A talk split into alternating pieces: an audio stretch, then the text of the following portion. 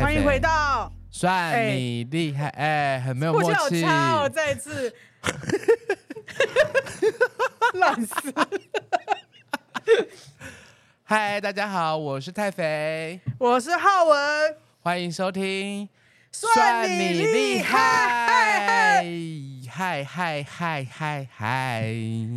旁边的同事不要一直笑，好不好？旁边的同事他死都不说话，对，然后一直在那边笑。对啊，他觉得两个白痴在那边聊天。没有，今天为什么要请到这位同事呢？他还没讲话，我先来介绍一下为什么今天要请他来。等一下，等一下，你在请他之前。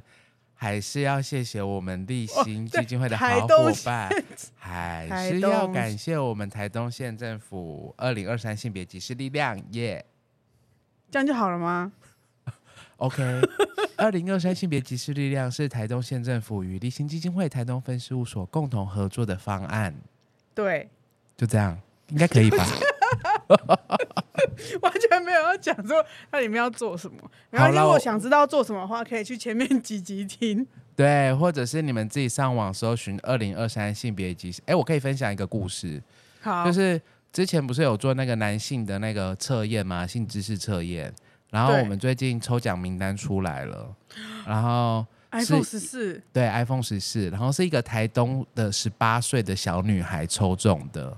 Oh my god！我他的名字啊，叫做哎，可以讲吗？不能讲吗？我不知道哎、欸，这有没有个资法的问题？应该没有啊，嗯、没有问题，因为我们已经都在网络上公告了。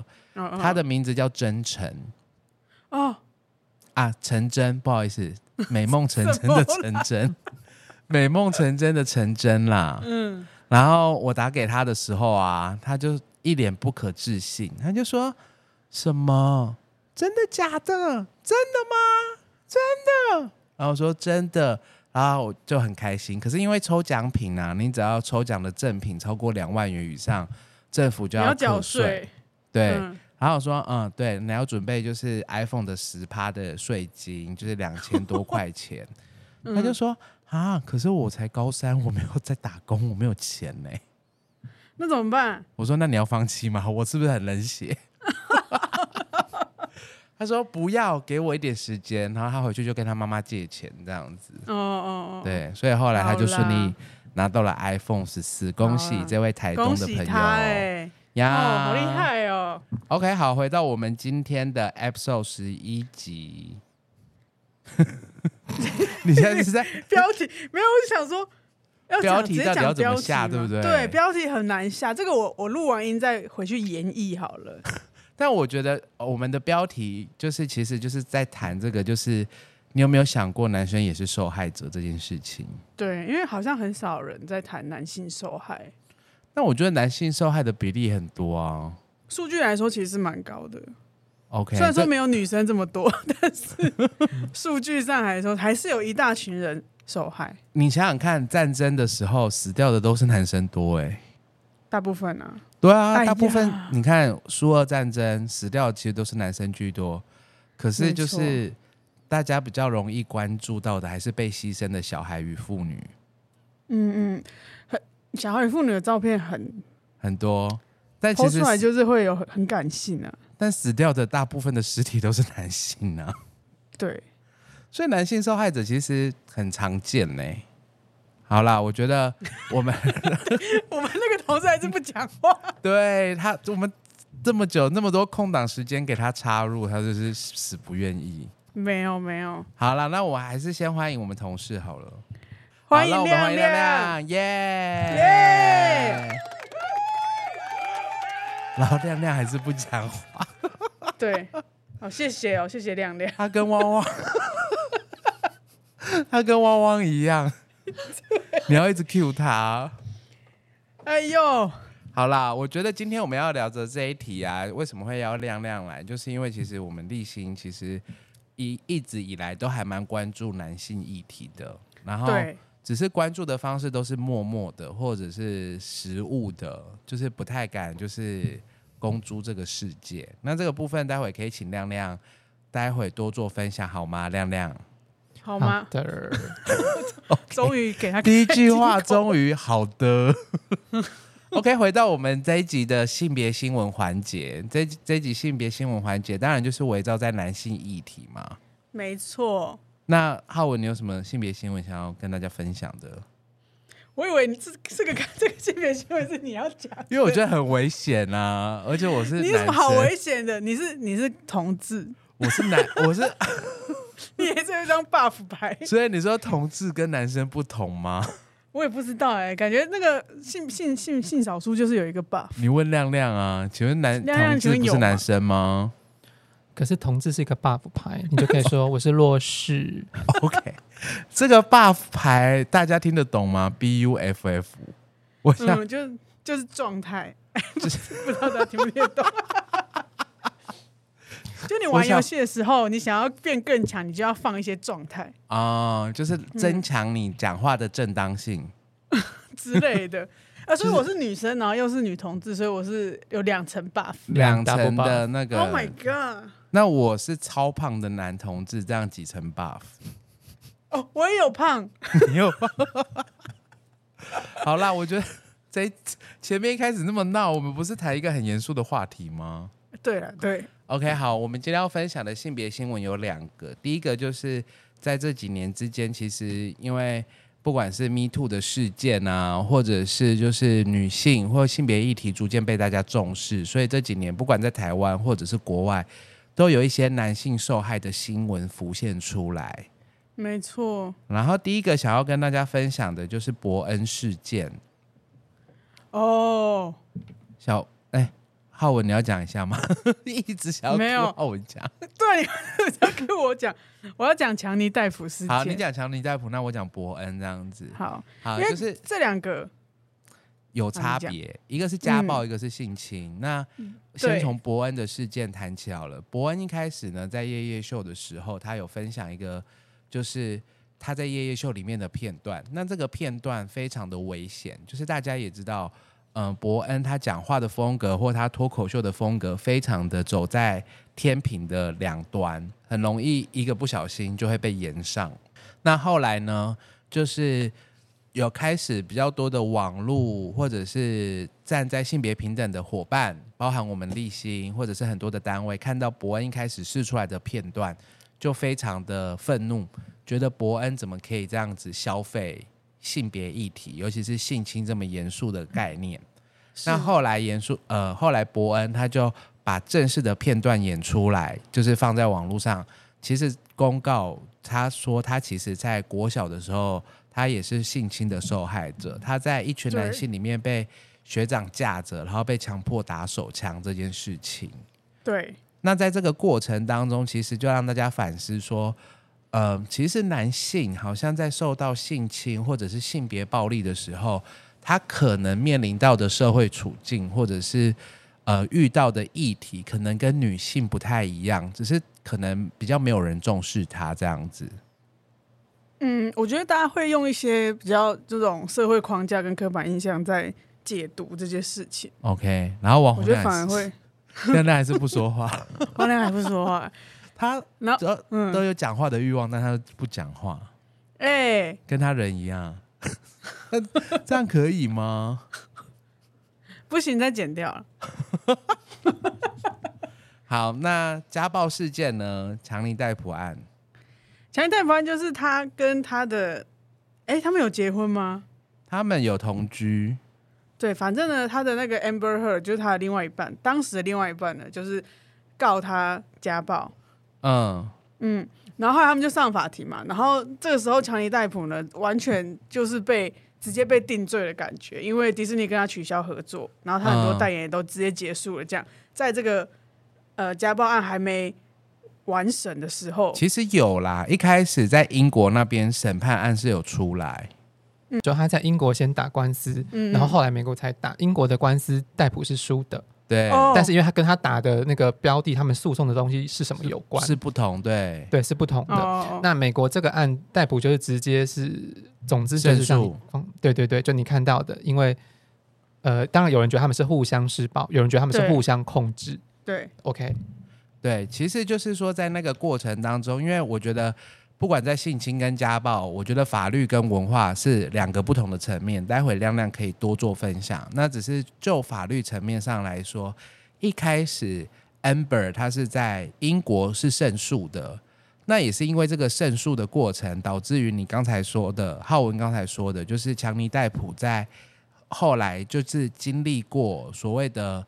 被大众认为所谓的社会性死亡，包含强尼那个迪士尼把他所有的合约都 cancel 掉，然后没有任何的工作，然后在网络或者是在好莱坞都封杀了强尼戴普，因为家暴这个议题在美国跟英国是非常非常的一严重的一个重罪。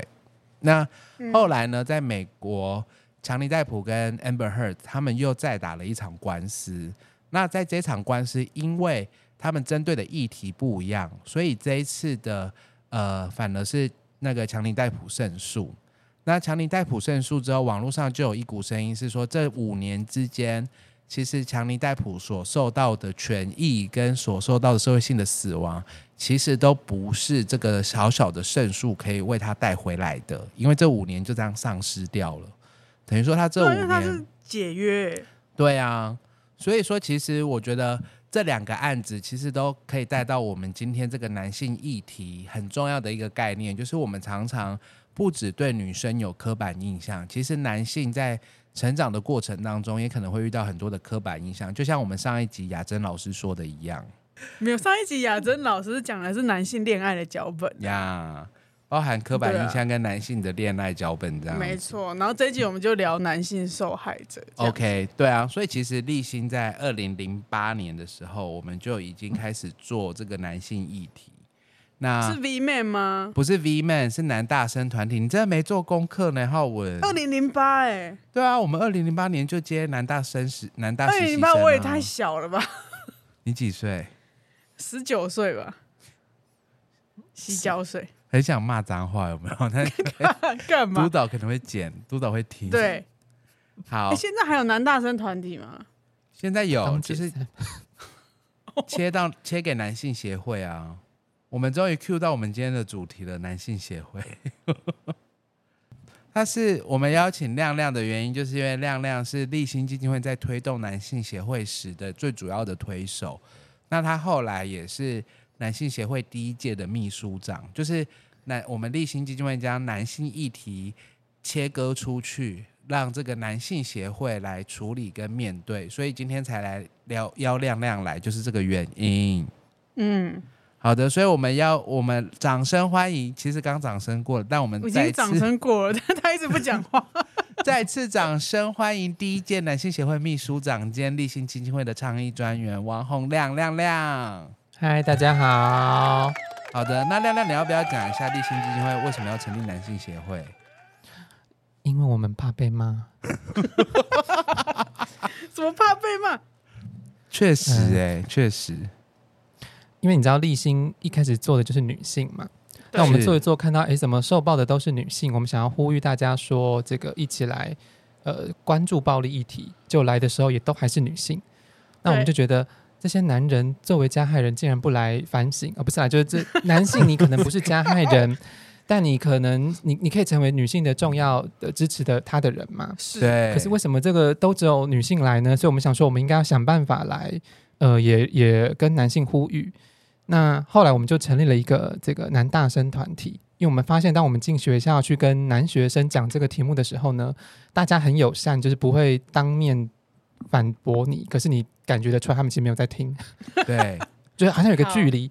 所以那时候我们想说，那我们就做这个，让男大生去跟高中男生讲，对，大你两岁的大哥哥跟你讲一些很酷的东西，你应该就会听进去了吧？嗯哼。可是你想想看嘛，大你两岁的哥哥姐姐跟你说，学弟学妹，我们一起来反暴力，你会差小他吗？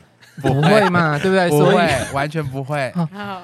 所以一开始其实也没有那么成功，那可是后来我们持续在做的时候，就发现，哎，这些男性其实有他自己的题目。我们本来想的是让男性成为女性的啦啦队，可是我们后来发现，男性自己可能也需要啦啦队，也需要有人来支持他们。是。那再来就是我们后来我们出去讲的时候，讲到这个题目，就曾经有民众觉得很受感动。他说：“我想要捐钱，捐我要捐钱，捐到立新的哪个方案才可以帮助这些男性？”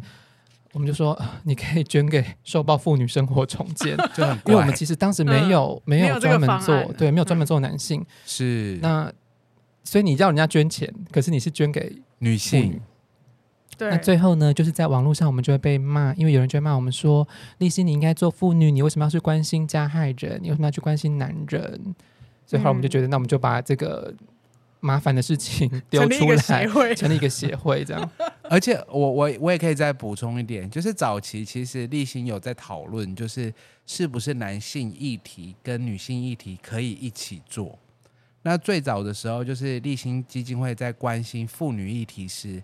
在厨妓的议题的时候，其实我们有试着想要把厨妓跟嫖客的协助都一起拿进来做，所以那个时候有帮助嫖客做戒瘾，然后有做厨妓的复原跟厨妓的就业等等。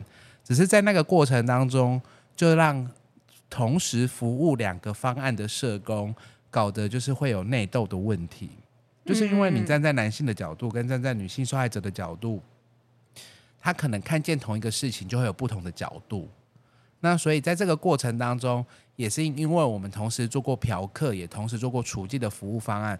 我们发现，如果一个基金会它同时要兼做男性跟女性议题，对我们来说是困难的。所以后来我们才定调说，我们只做女性议题，因为女性议题对于立新基金会的宗旨或我们关注的项目是更值得关注的。但就像是亮亮说的，这不代表男性不应该被关注。所以，对，在二零一八年的时候，就是由亮亮在呃跟一群伙伴的火催生之下，我们成立了男性协会，让男性也可以成为自己的啦啦队。好，所以在这个过程当中，这这是为什么男性协会会成立的原因嘛？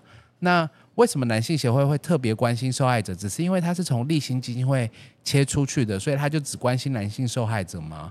或者是我我们可以换个问题是：男性受害者为什么要特别关心？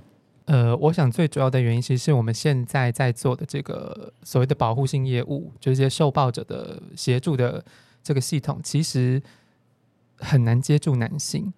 那我跟你讲一个故事，是我曾经遇到一个女性来求助，然后。她说她其实已经先去别的地方求助过了，但她非常的生气，因为当她打过去的时候，对方就可能听到她是女生的声音，就很友善的来来听他发生了什么事。嗯，可是他讲一讲讲一讲话，他说我是要为我弟弟求助。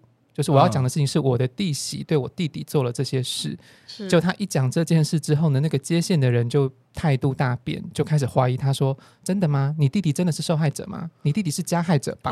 Oh my god！开始所以所以这个姐姐其实她反而很震惊，说怎么会有这种事情？她才过来，对对。所以其实我觉得是在那个接线的过程，虽然我们的法律不分性别，就是说在法律层次上面，男性跟女性同样都。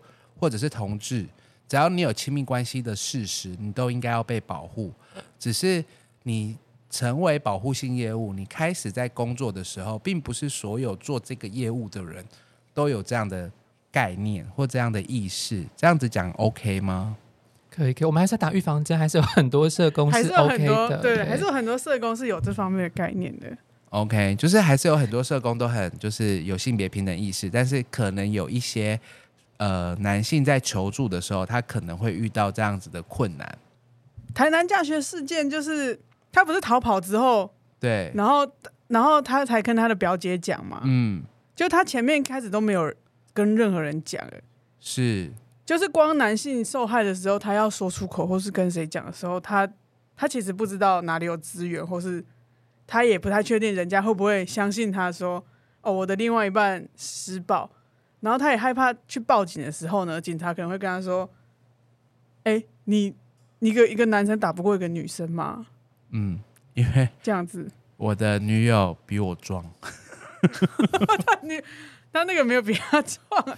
对啊，其实就是暴力有很多种，嗯、不管是精神的啊，或者是控制的啊，或者是金钱的，只是大家都还是会想象是斗殴的这种身体暴力。没错，因为后来大家可以去看那个驾驶他自己讲说，到底整个事件是发生的事情的时候，影片的时候，你就可以知道说很难讲清楚，告诉人家说我现在发生什么事情，嗯，然后我要求助。所以男性的受害者在求助的过程当中，比较容易遇到的是社会环境的呃不相信，是这样子说吗？亮亮。我觉得每个人的经验都还是不一样啦，所以你其实也很难说男生一定怎么样，女生一定怎么样。嗯，但确实因为这个社会的习惯的态度或看法，所以男性可能会遇到一些比较呃，男性比较容易遇到的状况。一个就是你刚刚说的，大家的不相信其实是环绕着呃男子气概这件事啦。像你说的，男生就比较强壮啊，你怎么可能会？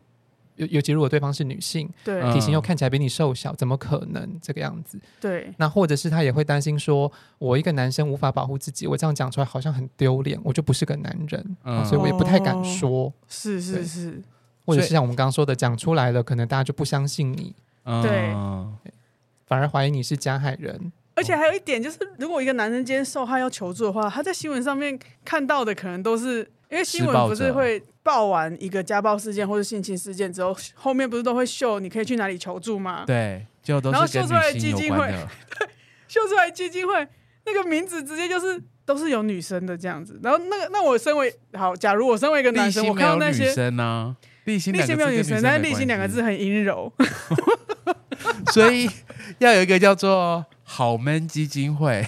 就男性协会的名字绝对不会在上面的啊！我觉得是可以争取一下嘛。你说争取也没错，上跟 NCC 就或者是在 NCC 在跟媒体同业开会的时候说，以后家暴议题的时候也可以加一栏，就是男性协会。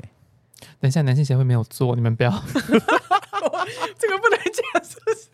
没有，因为其实我知道有些有些团体是也有在做男生的，但是我觉得可能。受害者本身如果是男生的话，他可能会比较少接收到这些资讯。有些团体也只做男生，可是我觉得话不能这样讲，因为政府的家访中心其实男生跟女生都会做。嗯，就是只是说他如果今天没有把这个东西委托给比较专业的团体的时候，政府就会自己做。嗯嗯嗯，对啊。好，所以刚才亮亮提到的是男性受害者的受伤的反应，可能包含社会的偏见或不友善的对待，然后或者是大家对于男性求助的方式比较少，导致于他们呈现出来的方式可能跟女性受害者的反应或诶不是反应，就是可能比较不容易被看见。那除了这个之外，还有嘞？还有一些比较特别的，比如像我们刚刚谈到那个男子气概的议题嘛，就你从小大家就告诉你要像个男生，嗯、所以当他受害之后，他可能就会面临说，我是不是不够像男人？因此，有的受害者他其实在受害后会去做一些弥补男子气概的行为，比如说做高风险的事情，像飙车，或是、哦、也有人是被性侵后去买买春。你 OK，我没有这个 implication 哦。OK。好，等一下，等一下，你刚刚说今天我被一个女生性侵，然后我被性侵完之后，我就去买春来彰显我的男子气概吗？他呃，我不能说每个人都会这样做，说做，我只能说有一些人会用这个方式来拿回那个控制感，嗯、拿回那个男子气概，对，拿回那个男子气概。那你如果只看他后面这件事，你就觉得他去做一些高风险的事情，这就是啊，男人就是男人这样子，外染色体不意外，哦、你可能没有看到。哦背后的这个状况原因，就他另外一个很爱买春，其实是因为他小时候被性侵。可是、呃、我没有这样说，这段要剪掉。你我的天哪，不能这样子解释吗？所以不能这样子解释，okay, 这样子解释就是有偏颇跟刻板印象 的偏见。你、这个、你这个 X 跟 Y 完全没有因果相关。好，不然张浩文你讲，你怎么诠释刚才亮亮说的那些话？好，亮亮讲的就是他男生。受害之后，他会想要拿回一点男子气概的那个控制权。嗯，这个这个拿回控制权，这个在女生的性侵被被性侵的时候也会做这些事情啊，就是他要找回他的生活的方向，跟他可以生活的掌控权，嗯，建立安全感的东西嘛。嗯，那如果飙车可以给他安全感，买买车可以给他安全感，他可能就会去做啊。啊。嗯 OK，你讲的跟我讲的话有什么不一样？我觉得，我觉得你们越描越黑，我们这段一定会被骂。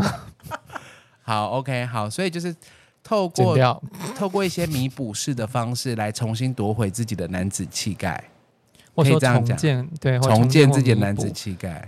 对，因为你必须要有男子气概，否则这个社会会更加的责怪你啊。哦、那那他想要重建男子气概，就是那种很社会框架下的吧？对对，我可以好，我举手，我举手，我可以回应，认真回应了。我可以理解亮亮刚才说的话，就跟嗯、呃，有一些男同志，就是他们呃在出柜以前会被认为是 super，就是超级恐同的人。哦，对对对，那他们其实就必须透过攻击同志，或者是。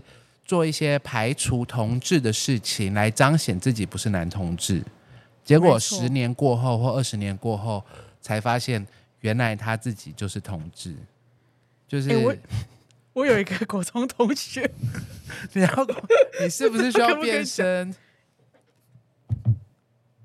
好，我们邀请浩文的朋友，浩文的朋友，你的国中同学怎么了？你好，你好，哎、欸，我。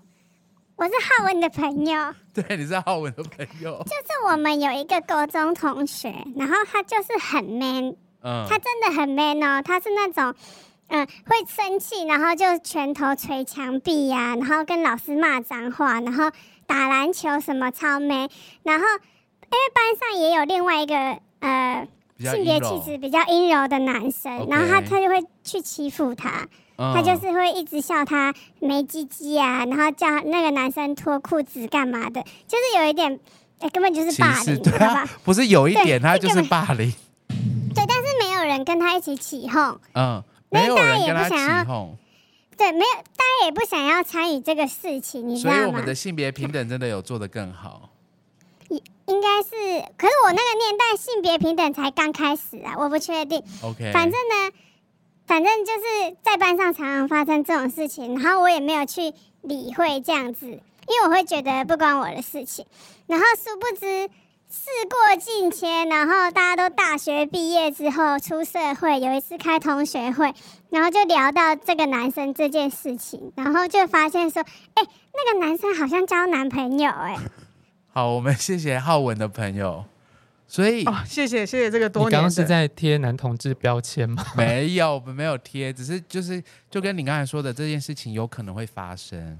他国中的时候确实是很 man，而且还会笑人家很阴柔。结果他是同志，我觉得他现在应该会很想跟以前的朋友道歉，以前的同学道歉。我不知道，因为我们没有联络。好，重新夺回自己的男子气概是男性呃在受害之后可能会遇到的样态。那还有嘞？呃，当然不是每一个人都会用这种从事高风险行动的方式来弥补啦。嗯，那另外一个男性常见到的是性倾向这个议题，因为你确实真的会听到很多工作者在讲这件事，就是男生被性侵之后，好像开始怀疑自己的性倾向，那甚至就有人会推论说，男生是不是就被性侵了才变成男同志啊？但是这边我们很危险哎，这跟你刚刚那个去买春那个是一样的逻辑，但这个很有趣，因为。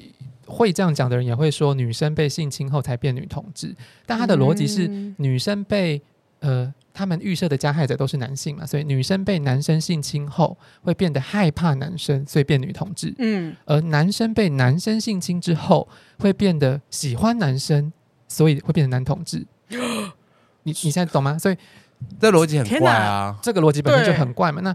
事实上，确实我们会看到男性受害者会对自己的性倾向有一些困惑，但那个困惑是因为我们的社会，呃，你知道，身体反应其实不等于心理意愿嘛，嗯，就是我想不想要跟我的身体是两回事，对，是。但是男性基本上你无法控制你的身体，所以当男性被害者他在过程中有反应，甚至高潮，那他就会被视作是喜欢。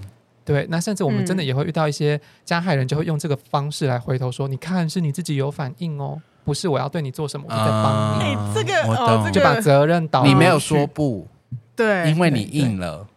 对，对，那可能因为男性的身体反应更明显可见，好，所以这个可能是一些被害人会自我疑惑的原因。但是我们觉得这个不能，你不能拿来跟性倾向做直接的推敲啊。是，嗯、没错。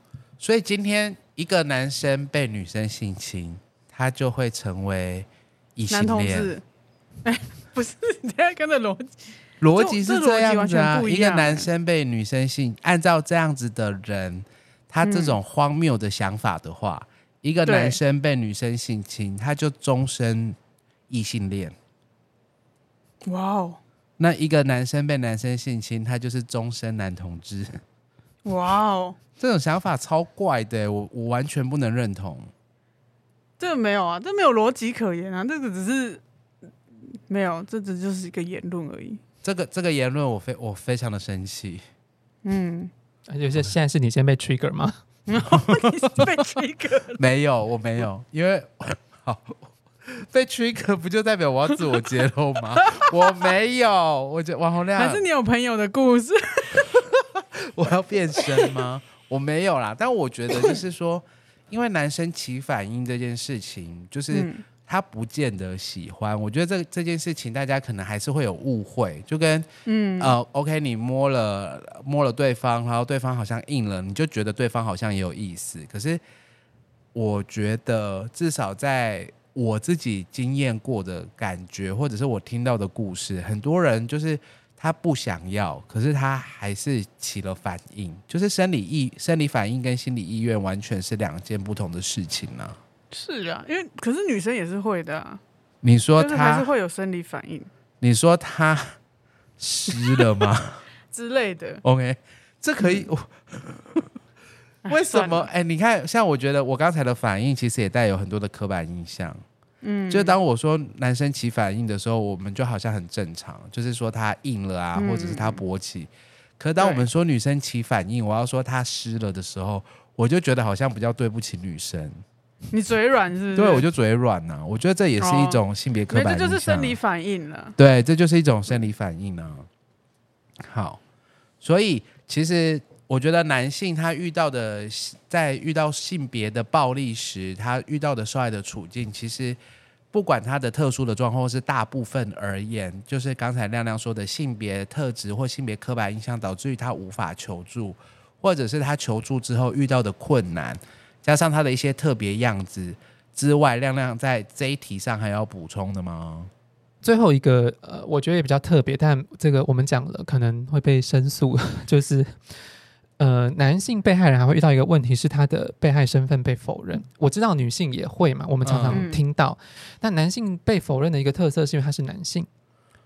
比如，尤其是如果他的案件是女加害男受害的状况，对，因为我们现在社会对于性别暴力的想象其实是男加害女受害，是，所以当他遇到的是女加害男受害这个状况，就像你刚刚说的强尼戴普案，嗯，可能大家就会有一些怀疑，或我刚刚说的那个接线的例子，大家就会先怀疑说，你真的是受害者吗？你是加害者吧？嗯，或者是呃，可能会跟你说，哦，对对对，男性也会受害，但是更多的受害者还是女性。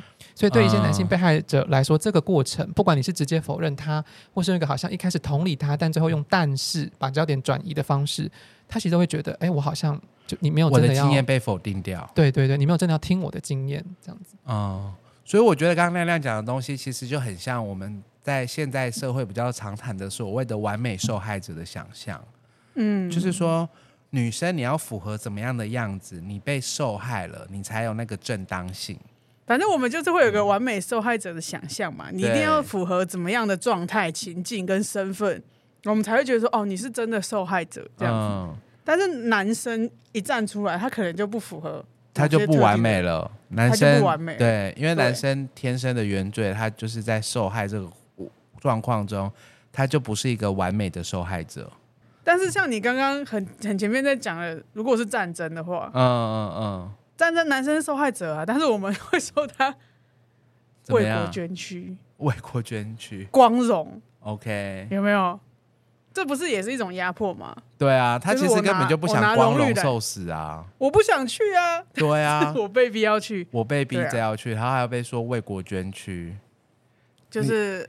你要说什么二次世界大战的神风特工队？我的天哪，这可以可以讲吗？这很不专业，对我们来说。反正就是有有有一些面向。对，好，所以我觉得完美受害者这件事情，可能如果我们没有多做一些事情，或者是大家没有听这一集的话。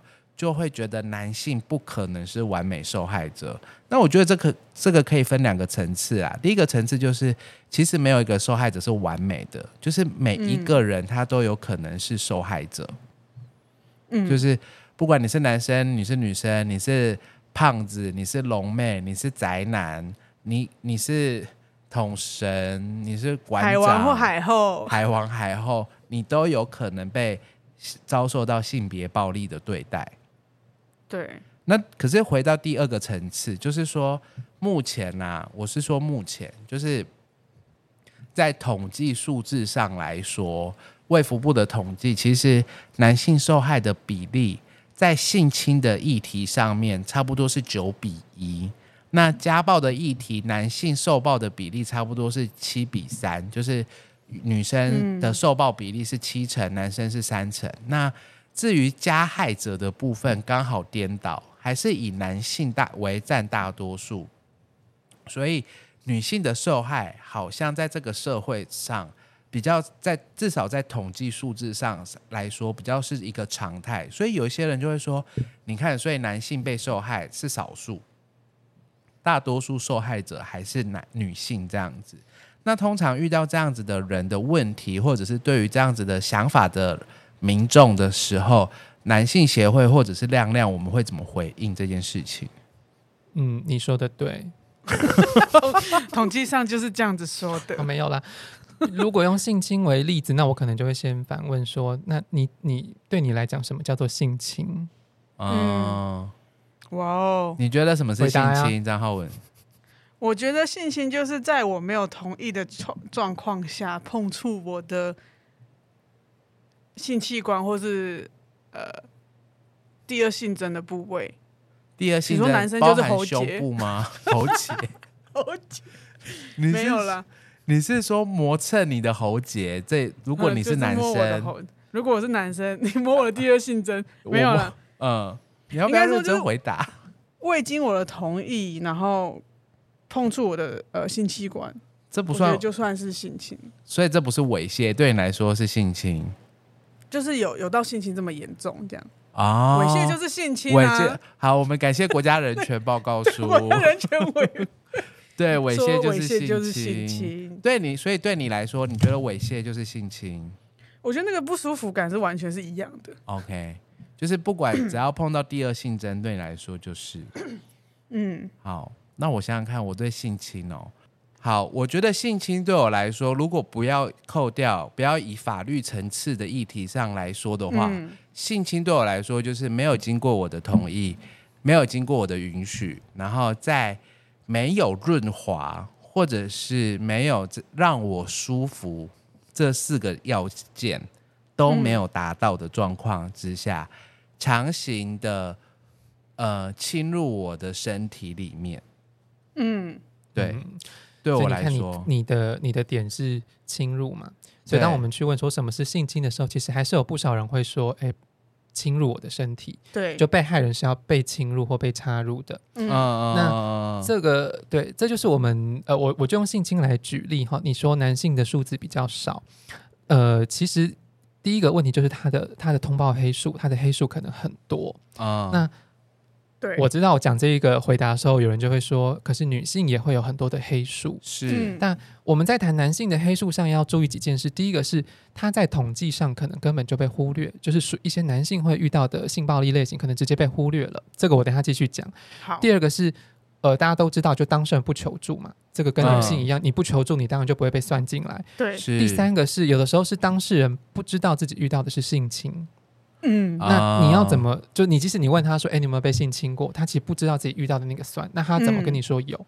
嗯、对，OK。嗯、所以我为什么刚刚问你说怎么定义性侵？美国在二零一零年的时候，他们有一个调查，简单来说就是亲密暴力跟性暴力的大调查。嗯嗯，他们有一题呢，分成两题来问。他的第一题问说。呃，有没有人违反你的意愿插入你的身体？嗯，这是第一题。第二题呢是有没有人违反你的意愿强迫你插入别人？嗯，OK，这是第二题。那在第一题就强迫插入你身体的这一题呢，回答的说我有这个经验的人还是以女生比较多啊。对，那但是在第二题呢，这个基本上没有女性回答有，大部分回答有的其实是男性，而且它的数字高到有点让大家意外。有多高呢？就如果你用这一年的调查去做这个粗估的话，往前推，就一年内遭受过暴力的人，嗯、那一年内就是二零一零年，一年内遭受过强暴的女性，这里的强暴指的是用武力或肢体胁迫造成的性暴力，嗯，的女性呢，大概在美国呢，大概是一百二十七万人。好同一年、嗯、啊，对，同一年呢，被迫插入他人的男性呢，大概有一百二十六点七万人。哎，那不是差不多吗？就就一比一的意思。对，其实将近一比一。对，那即使你再把其他的性暴力类型都算进来，确实女性会比较高哦。可是这个比例也没有到大家想象中的九比一、八比二，甚至连七比三都不到。它其实是将近六比四，不到六比四的。Okay. 所以。对，所以你看，那那这个这个带出来的一个点就是，那被迫插入他人这件事，过去有没有被视为是一种性侵害？是，呀，那台湾呃，台湾确实我们在九四年修法之后，我们改就你知道法律用语改成结合嘛，所以理论上我们是有意识到阴茎也可能被性侵这件事。那法律上的改跟实务上怎么做这两件事？然后，就算食物做到了，一般大众有没有认定，这是另外一件事嘛？嗯、像英国的这个兰卡斯特大学，他们在二零一九年就针对我刚刚说这个强迫插入这个类型做了一个质化研究。嗯、那他就发现这些男性被害人基本上不太会认知到说自己遇到的可能是性暴力，性或者他在讲的时候，他可能会用控制，我的女友就控制我啊，控制我跟谁吃饭，控制我可不可以出去，控制我。必须跟他上床或不准跟他上床。哦，所以他甚至在这个报告后来去提醒警察啦、社工说，你在访这个受暴男性的时候，嗯、你如果直接问他有没有被性侵，嗯、他会跟你讲没有。嘛？对，因为我们现在的报告都说遭受家暴的男性比较少，同时遭受性暴力。是，可是这个研究可能告诉我们，未必是你问法有没有办法问得出来，有有有可能，有可能。好，所以我觉得先整理一下亮亮，毕竟他讲话很快，就是 就是。呃，男性的统计黑数当中，其实有一个议题是，这个社会可能还没有意识到所谓的被插、被迫插入他人，他其实也是一种性侵的样子。所以这些人，第一个是他可能没不知道要求助，第二个是他求助了，可能也找不到对象来就是协助他。因为虽然我们的法律已经规定是结合，可是。性器的结合，可是如果我们民间的意识还没有意识到插被迫插入他人也是属于性侵的一种的样貌的话，那这些数字自然就不会浮现出来。亮亮是这个意思吗？对，哇，那应该超级超级多黑数的吧？我觉得男性受害啊，就比如说我们女性受性侵嘛，我们会说没有办法讲，讲不出来嘛。这是 MeToo 事件，嗯、那你会看到这次 MeToo 事件。也是有男生站出来啊，对，但是比例很少啦，我只能这样说。嗯、而且你会看到站出来的讲的大概也还是男男性侵这一种。对，我延续刚刚说的，就是因为它不是一个大众的想象，所以包含我也遇过女同志、嗯、女同志之间的不管是家暴或性侵，嗯，然后那个受暴方真的没有意识到自己遇到的是暴力，被，被性侵，可是他可是他其实是对家暴跟性侵是有认知的。嗯后来我们真的受不了，就问他说：“如果今天你交的是一个男朋友，嗯、然后他对你做了你刚刚说的这些这些事情，你觉得这是什么？”嗯、他就说：“这就是性侵啊，我这就是家暴啊。”嗯，但是直到你直接点他之前，他没有没有没有办法连过来。那也跟可能我觉得我们有一点责任啦。我们去外面这个宣导的时候，都会说，不是只有女生受害哦，男生也会受害哦，同志之间也会受害哦。可是你举的例子永远都是男加害女受害的时候。大家在想象上未必接得起来，就会有意识到这件事情其实也是一种暴力的样子。对，所以以后出去专讲要准备四个例子，嗯、就是男受害、男受害、女加害跟男加害、女受害，跟女同志之间还有男同志之间，还有没有？还有男加害、男被害，但男被害他不是同志。好多元，好多故事。你真的是各种身份都有可能受害了，我只能这样说。啊，就跟我们回到我们一开始呼吁的，其实每一个性别、每一种人，他都有可能受害，而他遇到的性别议题可能不太一样。就像男性，他可能根本就没有意识到被自己的老婆强迫叫上床，然后就是被迫插入他老婆这件事情，也是一种加害的，也是一种性侵的样子。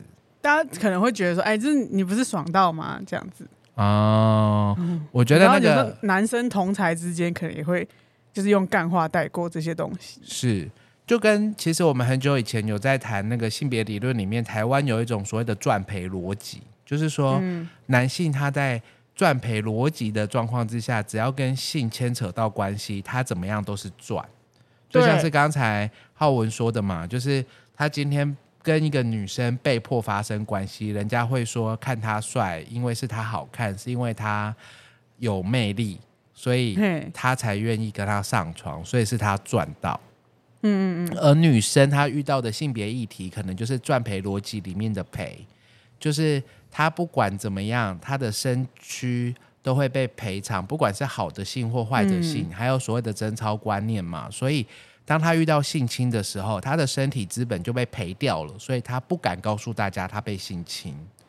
嗯，就是说，因为你你告诉大家说你被性侵了，好像就或者是你性生活很活跃，你就会被当做是那个破吧嘛，然后或者是这这会被剪掉吗？这有需要被剪掉吗？不会。OK，三道猴子里面也有说。好，对，所以男生跟女生在遇到性别议题上面可能都不太一样。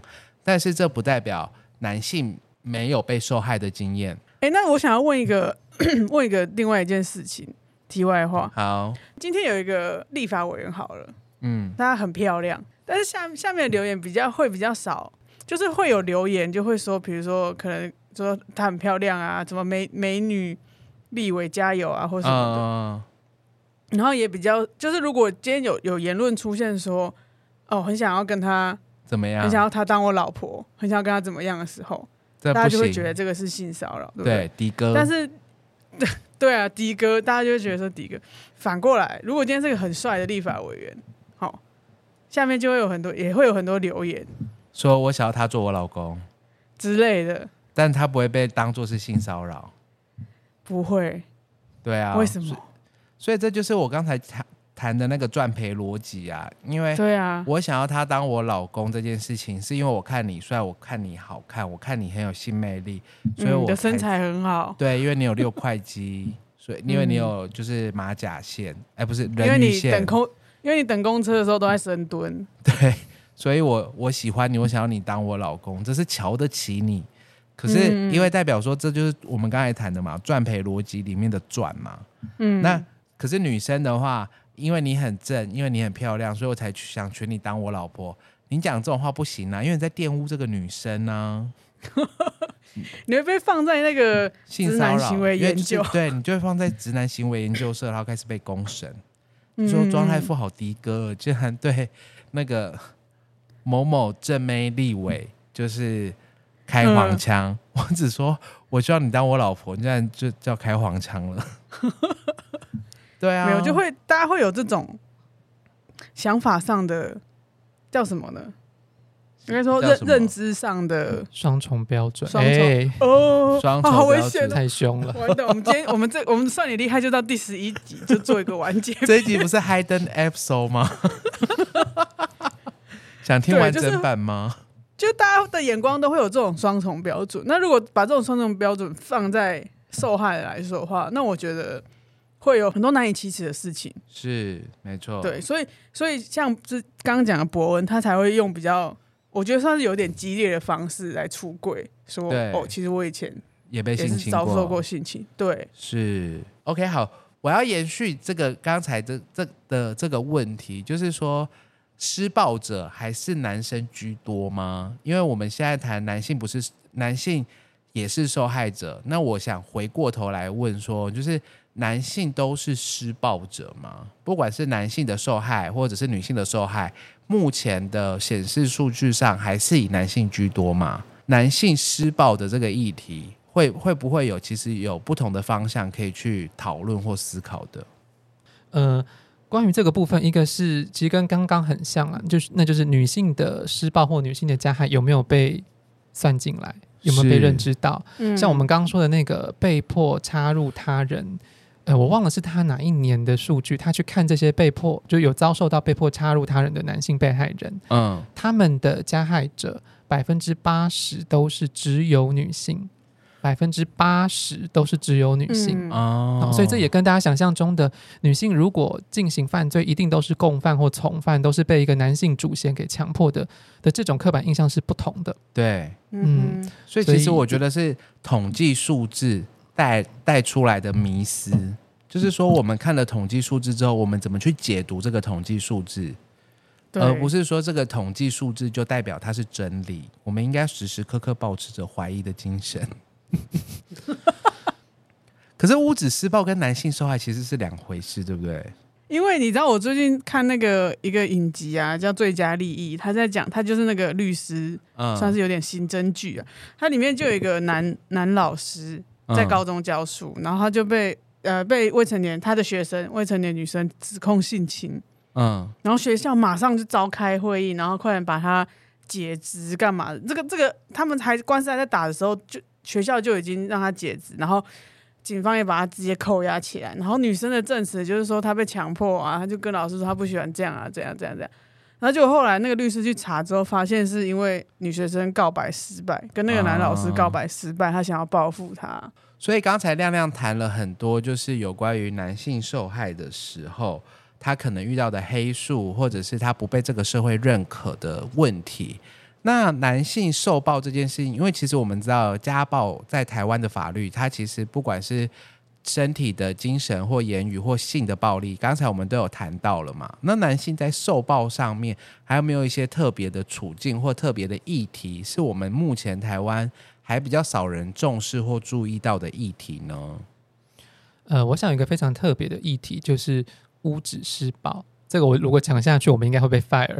我们还要继续讲吗？没关系，没关系，我们同进退。因为你你刚才讲的屋址施暴，它也是一种精神暴力嘛？在国外的统计，呃，应该说在一些比较新的定义里面，如果呃它可以被视为是一种精神暴力，嗯，它可以视为是一种精神暴力。那因为你知道，每次我们像最近这个 Me Too 或者是一些事情出来的时候，嗯、常常就会听到有一些男性在焦虑说。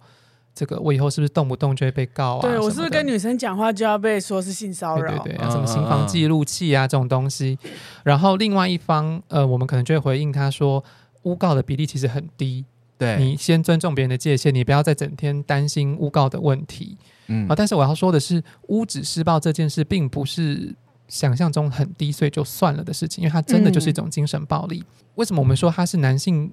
或者说，可能男性更常见到的独特经验是，他其实有点像是同志会遇到出轨威胁。嗯嗯嗯，你知道吗？就是你不听我的话，我就去告诉你的同事你是同志。有关这一集，大家可以听贺勋那一集 episode。这个确实以前也有一些社工没有意识到这件事，对多元性别来讲是个很严重的精神暴力。暴力是就你有什么好担心的？这样对。那为什么出柜威胁可以成为一个有效的？工具，因为社会恐同嘛，因为你不在立新工作，这个威胁有效，就是因为社会对同志可能仍然不友善，所以我才可以用这一点来威胁你嘛。如果我说威胁说你不听我的话，我就告诉大家你是个异性恋，So what，right？那屋子施暴要有效的前提也是它可以诉诸社会一个工具。对，他要让社会舆论站在我这边，嗯、让你害怕，你才会听我的话。嗯、所以他要怎么让这个社会舆论站在我这边呢？确实，他这边用的就是男加害、女受害的这个刻板印象。哦、对，所以所以通常其实不止男性啦，包含在像女同志当中比较阳刚的呃 T，比较阳刚的一方也会遇到屋址施暴的问题。我们也遇过，会。那其实都是一样的逻辑，就是因为我可能比较阴柔的一方或女性，我看起来是社会相信的。受害者，被害人该有的样子，嗯嗯嗯，所以我用这个来威胁你，而你看起来是加害人该有的样子。嗯，OK。那我们甚至有案例是，这个女生她其实呃性侵这个男生的策略就是她透过威胁男生，嗯，你如果敢拒绝我，我就告诉大家你性骚扰我。嗯，哇，哎、欸，这个好难哦，这很难解。好，我我觉得。应该是说，就是越不完美的受害者，他越有可能遇到所谓的完美受害者的呃这种框架所被框住。就像是我其实也常听到很多的、嗯、呃女生在呃施暴的时候，她就是说：“你如果这样子的话，我明天就讲出去，谁会相信？谁看这个社会相信我打你还是你打我？像这种东西，它其实就有点屋址施暴的味道在吗？”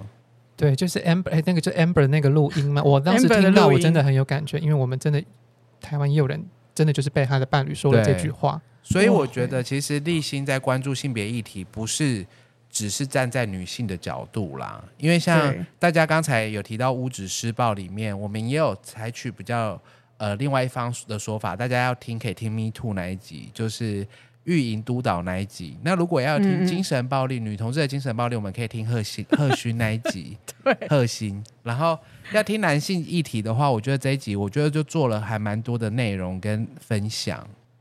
自己讲，自己讲。OK，请问今天浩文怎么了？这么的安静，我就问。没有，因为我我我突然想到那个屋子施告，他如果这样子撕撕下来的话，真的，你你你是受害者的话，你没有办法解。啊，呃、因为你也会相信说，哦，这个社会不会相信我。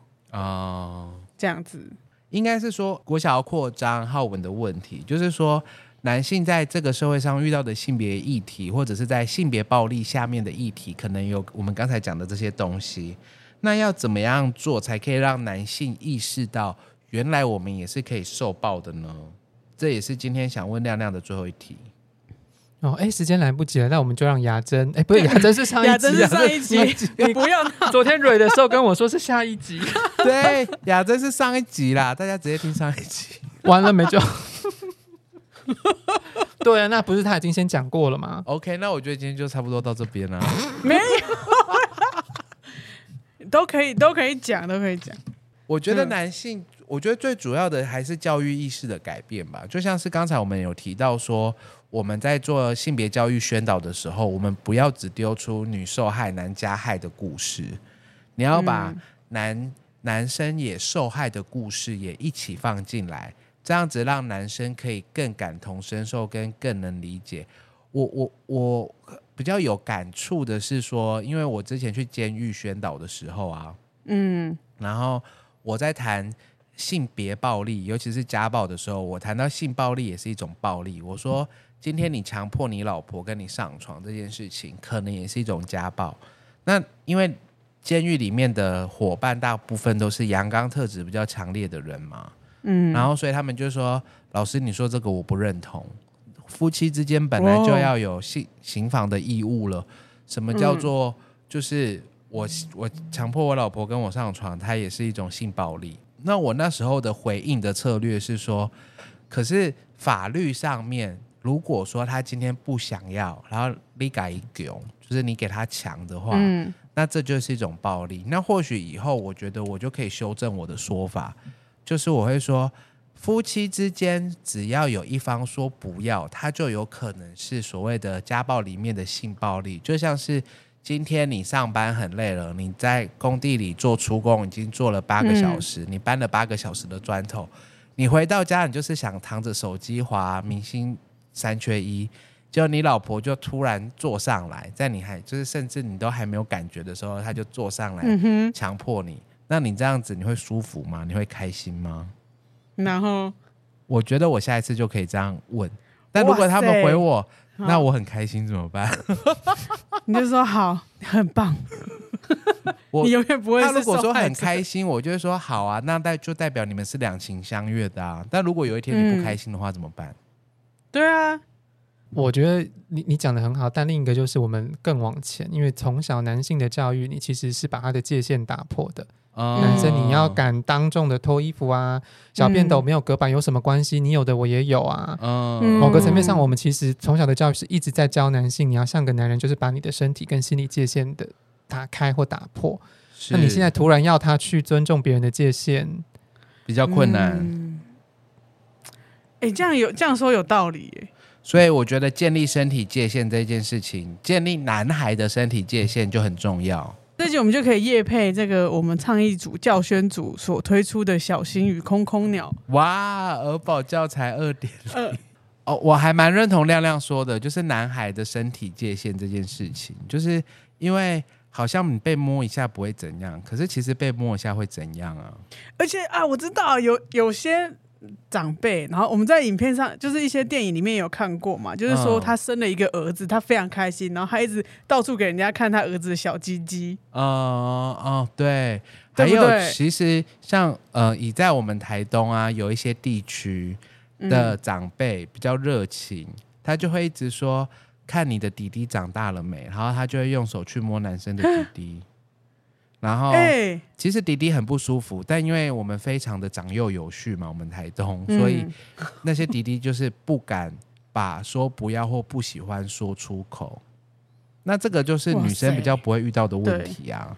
就是身体界限被破坏这件事情，我是说，好像是以小朋友来说，嗯，对。那之前我们，哎、欸，亮亮，好，那个亮亮有一个朋友想要分享，对，亮亮有个朋友想分享，请说。你你你们好，我是那另一个基金会的社工。好的。之前我们去访案的时候，那个我就看到我的同事他在跟那个小弟弟一起玩，那玩一玩他就。就是想看那个弟弟的内裤，他就直接要脱那个弟弟的裤子看，然后他们没有整个脱掉，他只是看你说你的内裤是哪一个厂牌，这也太真的啊。然后那个弟弟就一直抵抗嘛，但还是被抓住，然后被看到之后的弟弟就气着跑走了。可是社工就笑得很开心，他们真的没有觉得这是一个问题。OK，亮亮的朋友，谢谢我们谢谢亮亮的朋友这个分享。对，你看这个就很明确的，就就是就是他嘴巴说我们要尊重每个人身体界限，可是当他面对男生的时候，他就直接去想要看那个小男生的内裤穿怎么样。对对 对，对，你你太太凶狠了，就对。对，就他可能觉得他是在跟青少年工作，要有一些一点，就是好像好朋友这样。可是他不会用这个方式去脱少女的。我说，我看一下你的内衣。对，为什么？为什么他这个认知没有办法用在两个性别都用？所以我觉得性别平等呢，像我自己或者是我们立新在做推广跟训教育的时候，我们有一个很重要的概念是：如果今天你要做的东西把性别对调。对调之后，你会不会觉得怪怪的？如果会怪怪的，那他可能就是有性别议题。就像是今天你觉得去看一个小男生的内裤是什么颜色，没什么问题。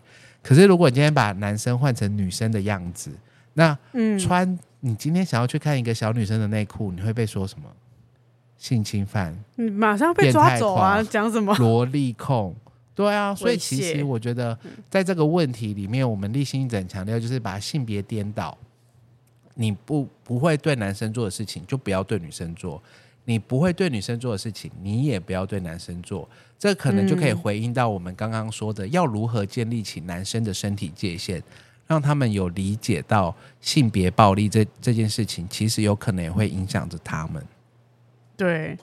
我觉得，如果要性别平等的话，就是应该是所有的性别一起努力啦。我们不要把男生排除在外，好吗？是的，我们一起拥抱男性协会。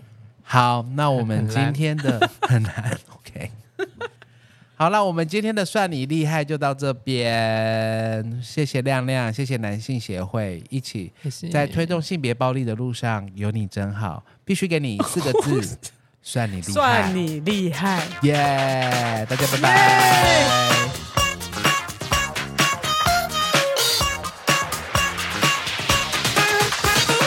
走走走，上学去。今天又是好天气，转圈圈，牵牵手，好开心呀，好开心。摸肚肚，亲亲嘴，嗯，不喜欢，不要碰我。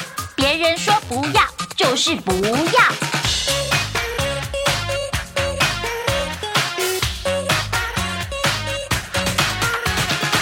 走走，上学去。今天又是好天气，转圈圈，牵牵手，好开心呀，好开心。摸肚肚，亲亲嘴，嗯，不喜欢，不要碰我。别人说不要，就是不要。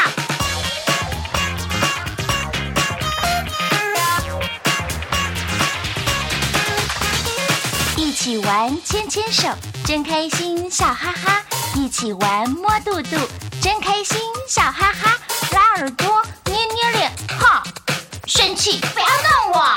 我说不要，stop stop stop。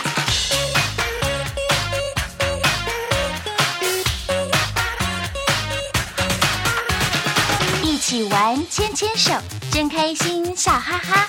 一起玩，摸肚肚，真开心，笑哈哈。拉耳朵，捏捏脸，哈！生气，不要弄我！我说不要。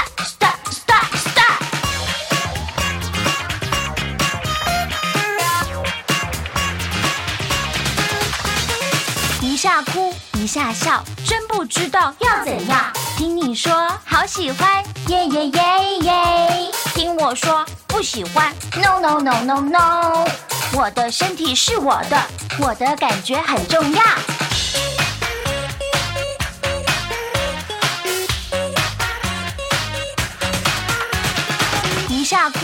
一下笑，真不知道要怎样。听你说好喜欢，耶耶耶耶！听我说不喜欢，no no no no no。